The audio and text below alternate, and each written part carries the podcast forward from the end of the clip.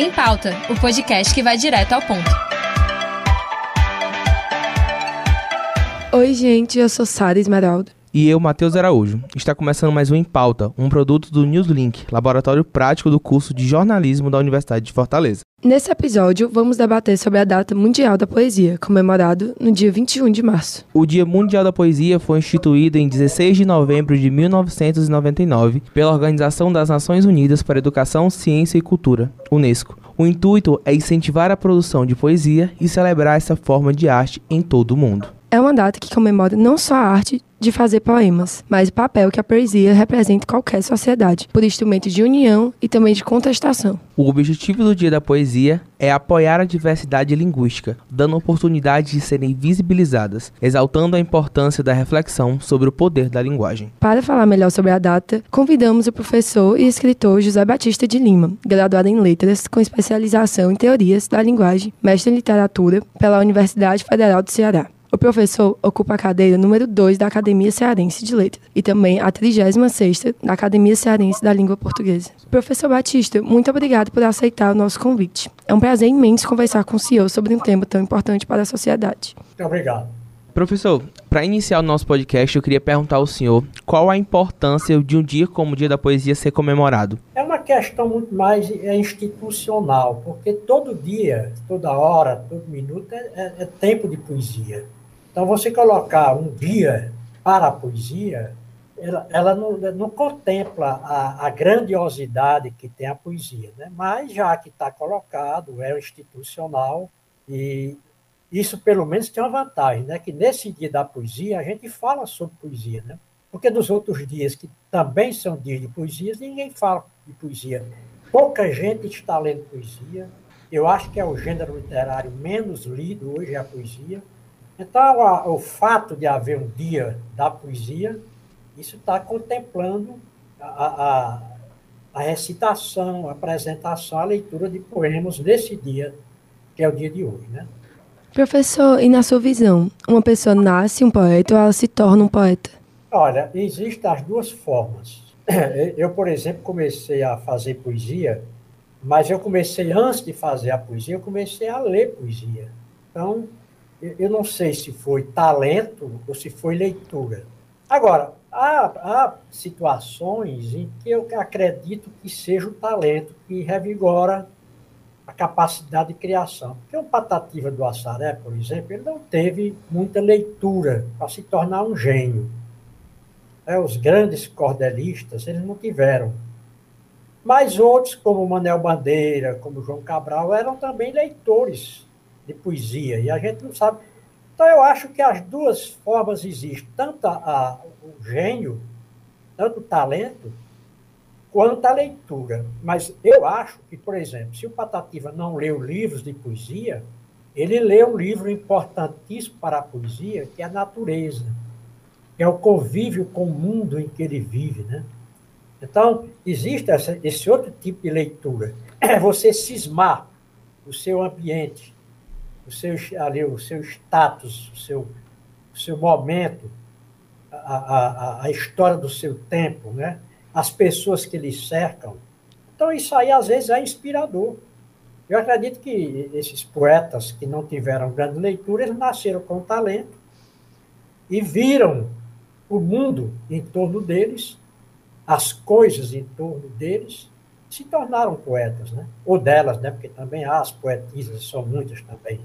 É, professor, anteriormente o senhor falou que a poesia é um gênero que não tem sido tão lido. Aí eu queria saber do senhor se a poesia ela é algo elitista. Ah, eu, é, é em, em, parte ela é. Agora, eu, eu, eu, disse que ela não é tão lida porque, porque na antiguidade, no tempo do, do, dos clássicos, né, de Aristóteles, de Platão, no tempo, por exemplo, que Homero criou a, a Ilíada, que dizem que é o maior livro de poesia do mundo, mais bem estruturado, né? Ele criou, ele criou a, a Ilíada e a Odisseia. Naquele tempo, a poesia tinha um compromisso com a narrativa. Quer dizer, a poesia era a poesia épica e a poesia épica, ela é, ela trata de fatos históricos. E isso faz com que as pessoas leiam mais pelo fato de que tem aquela, aquele suspense da história, tem aquele compromisso com a realidade. Só que com o tempo, essa poesia época, ela se transformou no romance. Então, o romance que você lê hoje, desde o do, do, do Cervantes, que escreveu o Dom Quixote, ele transformou essa epopeia, aquela história metrificada, versificada, ele transformou numa narrativa em prosa.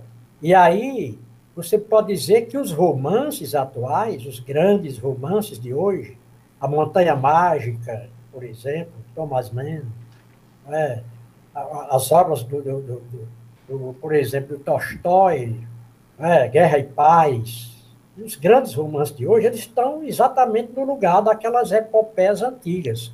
Então, isso houve uma mudança de leitor que gosta da poesia narrativa. Mas tem a poesia lírica, que é a que vigora hoje mais, é a lírica, né? que é uma poesia de catarse, que é lida também, ainda é lida, mas não tanto, eu acho, quanto antigamente. As, as pessoas estão mais hoje preocupadas com os pequenos textos narrativos que vêm dentro do, do, do celular, né? nas mídias atuais. E o livro, eu acho que o livro está ficando um pouco defasado. Isso, isso não é bom, pelo menos entre nós aqui, porque há países aí muito mais, muito mais desenvolvidos que o nosso aqui, em termos de educação e de leitura, que continuam lendo os livros. Né? Então, nós, nós estamos muito empolgados com o zap. É, aí isso não é bom, né? Nós temos que ler também livros. Eu sempre falo que o estudante universitário ele precisa ler um jornal por dia, no mínimo, uma revista por semana e um livro por mês, no mínimo. Eu, não sou estudante, professor, eu consigo fazer isso. Eu leio todo dia um jornal, leio uma revista por semana ou mais, e leio um livro por mês ou mais de um livro por mês. Eu acho que a gente precisa ler livros, precisa ler revistas, ler jornais. É isso que precisa. Professor, e existe a ideia de que algumas poesias são mais requintadas e que exigem um vocabulário mais rebuscado. Na sua concepção, esse é o motivo para que algumas pessoas não se arrisquem a escrever poesia? Ah, inclusive, quando você fala numa linguagem rebuscada, eu diria que quanto mais a linguagem é rebuscada, tem a impressão que o poeta está escondendo uma incapacidade. Ele está colocando ali um muro entre ele e o leitor como uma forma dele se esconder. A linguagem poética ela pode ser simples. Eu acho que quanto mais simples, ela se aproxima mais do leitor, ela transmite mais na simplicidade dela, transmite mais a personalidade do autor. Então, eu, eu, o rebuscar, eu tenho, eu, eu tenho uma certa cisma com a poesia, muito rebuscada, muito, muito trabalhada, aquela coisa com linguajar clássico, não, isso aí, isso aí hoje em dia tá, eu considero um pouco ultrapassado, porque o que a gente quer chegar hoje é ao leitor. Por isso que a música popular hoje, ela está sendo tão poética, a, a, a linguagem, das as letras das músicas, quanto a poesia dos livros. Por quê? Porque ela está chegando mais ao ouvinte, ao leitor, e ela fala a linguagem do ouvinte e do leitor. Então é isso que precisa. Eu, eu, eu não estou muito preocupado com rebuscamento, não. Isso, foi, isso já passou. Isso é das gerações anteriores. Hoje nós estamos lutando pela simplicidade poética. Professor, agora eu vou fazer uma pergunta meio que pessoal. É, eu queria saber é. como foi que surgiu o Batista Poeta. Olha, isso aí é uma história interessante. Todo mundo tem um pontapé inicial, né? Eu, eu, eu sou menino de engenho, fui criado no, no sítio, na fazenda, que tinha engenho do meu avô, pai da minha mãe, meu avô materno, né? Até parecido com o menino de engenho do Zé Lins do Rio, né? Era o avô materno. E, e havia aquela, era vinte e tantos a trinta trabalhadores diariamente trabalhando no engenho, né? Aqueles homens rudes, aqueles homens analfabetos. E meu avô, ele tinha em um quarto da casa dele, ele tinha uma casa grande, ainda está em pé essa casa, tinha um quarto que tinha uma, um pequeno armário feito na parede, esse armário, né? embutido, né? e tinha um monte de cordéis, que eram cordéis. E eu lia aqueles cordéis. E algumas vezes eu lia aqueles cordéis para os trabalhadores que pediam. Pai, lê para mim a história do pavão misterioso, do, da chegada do Lampião no inferno, né, de Zé de Souza Leão e Mariquinha. E eu lia. Às vezes eu lia uma vez, duas, às vezes, quando eu lia menos de três vezes, aquele trabalhador já, já decorava, já decorava o cordel. Então eu comecei a gostar daquela poesia, daquelas aventuras de Zé de Souza Leão. E aí, a partir daí, o outro avô meu convidou um, um violeiro, eu ainda garoto, garoto, garoto, acho que ele não tinha 10 anos, chamado Fransquim Cego. E ele veio com a viola e deu uma cantoria na, no alpendre da casa do meu avô, um dia à noite, muito tempo. E eu fiquei encantado com aquele cara improvisando, cego com a viola. A pessoa dava um mote na hora, faz pena a mulher nascer e ficar velha e se acabar. Ele fazia aquele poema longo, sempre terminando. Faz pena a mulher nascer ficar velha e se acabar. Aí eu dizia, lá vai meu mote. É duro pensar nela se ela pensar na gente. Ele fazia a poesia na hora. Aquilo me encantou. Agora, quando eu fui para o seminário, eu fui seminarista no seminário dirigido por padres alemães, da Sagrada Família, passei cinco anos no seminário, aí eu me dediquei à leitura.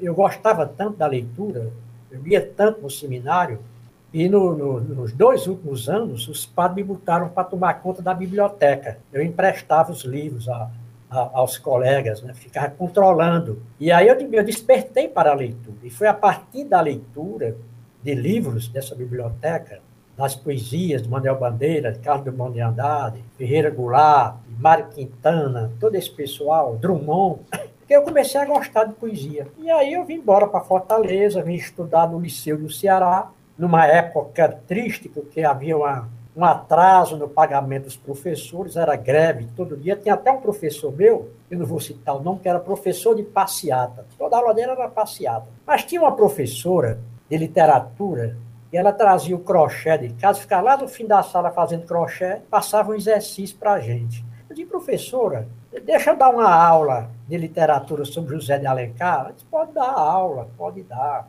Nesse tempo eu era já professor do ensino, do ensino fundamental, no colégio do tio meu, lá no Carlinhos Pamplona, e ela deixou. E eu, no outro dia, cheguei, preparei, dei uma aula para os alunos, para os meus colegas, sobre José de Alencar. Aí ela me deu os parabéns, ela disse, oh, se a senhora quiser, na próxima eu faço o Machado de Assis. Eu preparava a aula. Na outra aula já tinha um bocado de aluno das salas vizinhas. Aí eu criei aquele, né, aquela admiração dos colegas. Teve um colega meu, chamado Carneiro Portela, que me chamou e disse, olha, nós estamos fundando o Clube dos Poetas Cearenses. Quero que você faça parte. Digo, é comigo mesmo.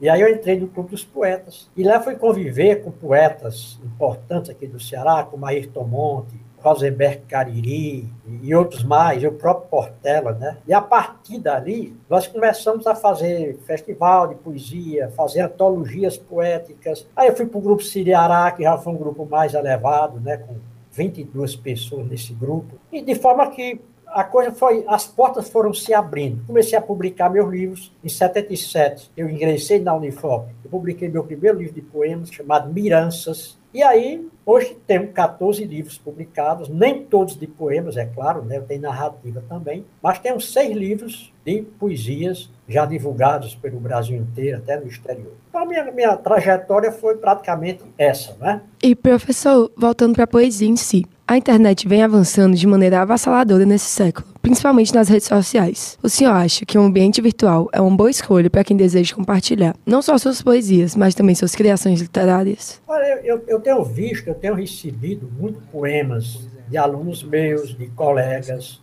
Então, é, aparecem muitos poemas, uns bons, uns muito bons, uns bons, uns fracos, uns regulares. Então, na, realmente, você tem razão. A, a, a internet, ela facilita a nossa divulgação. Porque antigamente a gente não tinha essa facilidade.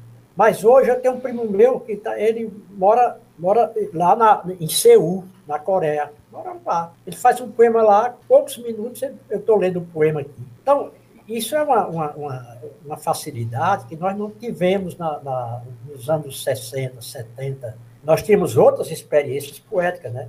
Nós tínhamos a poesia marginal, eu fiz parte da poesia, da poesia alternativa, que chama poesia marginal, e que a gente fazia os panfletos e mandava pelo correio. Então, era difícil, era complicado, porque tinha que gastar com correio, tinha que mandar depois, o cara recebia vários dias depois. Mas hoje não, eu estou fazendo aqui, o que eu estou falando com vocês agora, Isso podia estar correndo o mundo todo, entendeu? Eu já participei aqui de algumas, algumas lives com pessoas até do exterior.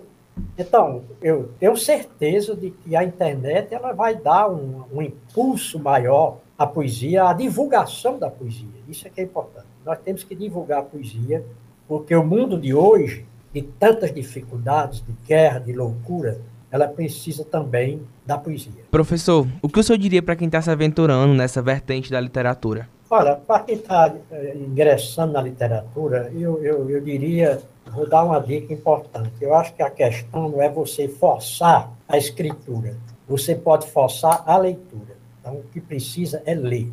O que está faltando à juventude hoje, as pessoas que produzem textos, está faltando a leitura. Eu leio quatro ou cinco livros de uma vez. Estou sempre lendo. Estava agora lendo, antes de vocês chegarem aqui, certo? Estou lendo ali a, a, quatro livros, inclusive estou lendo um livro aqui, que eu comecei há, há, dois anos, que é Ulisses, do James Joyce. É uma, uma loucura esse livro, né? um livro surrealista, um livro surrealista. É um livro que, é, que marcou época. Mas estou lendo também ao lado, estou lendo aqui o Cruzeiro Isolado, que é de um colega meu. Estou lendo um livro do Márcio Catunda, que foi do Clube dos Poetas Cearenses, hoje é diplomata, sobre os 24 poetas malditos, poetas da, da, da França, né? Baudelaire, Lautréamont, Mallarmé, Rimbaud, Verlaine, esse pessoal, eu acabei de ler o livro, estou escrevendo sobre esse livro. Então, eu acho que tá, o que precisa, no momento, é a leitura. É a leitura. Primeira leitura. Você não precisa se preocupar, eu tenho que escrever. Você leia e, de repente, há um tchan na sua cabeça que diz, olha, bota no papel alguma coisa sobre isso, e você escreve escreve à sua maneira aquilo que foi dito no livro. Mas você não precisa forçar a barra. A poesia forçada, a gente nota logo. O leitor nota logo. Não precisa forçar. A poesia ela tem que brotar de você. E aí não, agora a linguagem não. Você vai trabalhar a linguagem da poesia, porque, porque eu escrevo hoje aqui. Minha inspiração, minha, estava lendo e de repente escrevi. Pronto, guardo. Quando é amanhã ou depois, é que eu vou trabalhar a linguagem. Porque poesia hoje é metáfora. Poesia hoje é linguagem figurada. A poesia não pode falar, está falando na linguagem comum. A, a, a, poesia ela é revolucionária, ela é quem cria a linguagem. Quem cria a linguagem hoje em dia é o povão na, nas feiras, nas praças e os poetas, porque eles invertem a, a linguagem, eles modificam. Certo? Isso é que é importante. Então, eu acho que você pode se tornar poeta começando pela leitura. Lendo muito poesia, você pode terminar sendo poeta. Ou então, tendo um extremo é, talento, como os que eu citei há pouco tempo. Né? É isso. E, professor, se não for pedir demais, o senhor poderia recitar uma poesia para a gente? Eu posso recitar a poesia minha e posso também recitar de outros. Vamos coisas poucas, vamos lá, vamos ver aqui. Coisas pequenas, passagens. Não posso com meus ossos perdi meus braços no último dos nossos abraços. Essa é minha. Mas não sei com que roupa vou vestir o meu dizer. Palavras são panos poucos para cobrir tantos abismos. Agora vamos dos outros, né? Essas foram minhas, né? Vamos dos outros, poeta, né? Eu podia até ler poesia minha, mas eu gosto também de citar os outros, né? Eles que também me inspiraram. Vamos pegar o, o Baudelaire poeta maldito francês, ele dizia assim: embriagai-vos, não importa de quê, mas embriagai-vos. O Baudelaire. Que é outro do Baudelaire, ele diz assim: eu me queimo, tu te queimas, nós nos queimamos. Se nós não nos queimarmos, como as trevas se extinguirão? Coisa bonita, né? Manel Bandeira, Irene Preta, Irene Boa, Irene sempre de bom humor. Imagino Irene entrando no céu. Licença, meu branco, de São Pedro Bonachão. Entra, Irene, você não precisa pedir licença. Fernando Pessoa, o poeta é um fingidor. Finge tão completamente que chega a fingir que é dor, a dor que de vera sente. Coisa bonita, né? então, é. eu, eu, música popular. O, o, o Matheus quer, o Mateus quer, quer fazer um poema para uma, uma, uma namorada dele, né?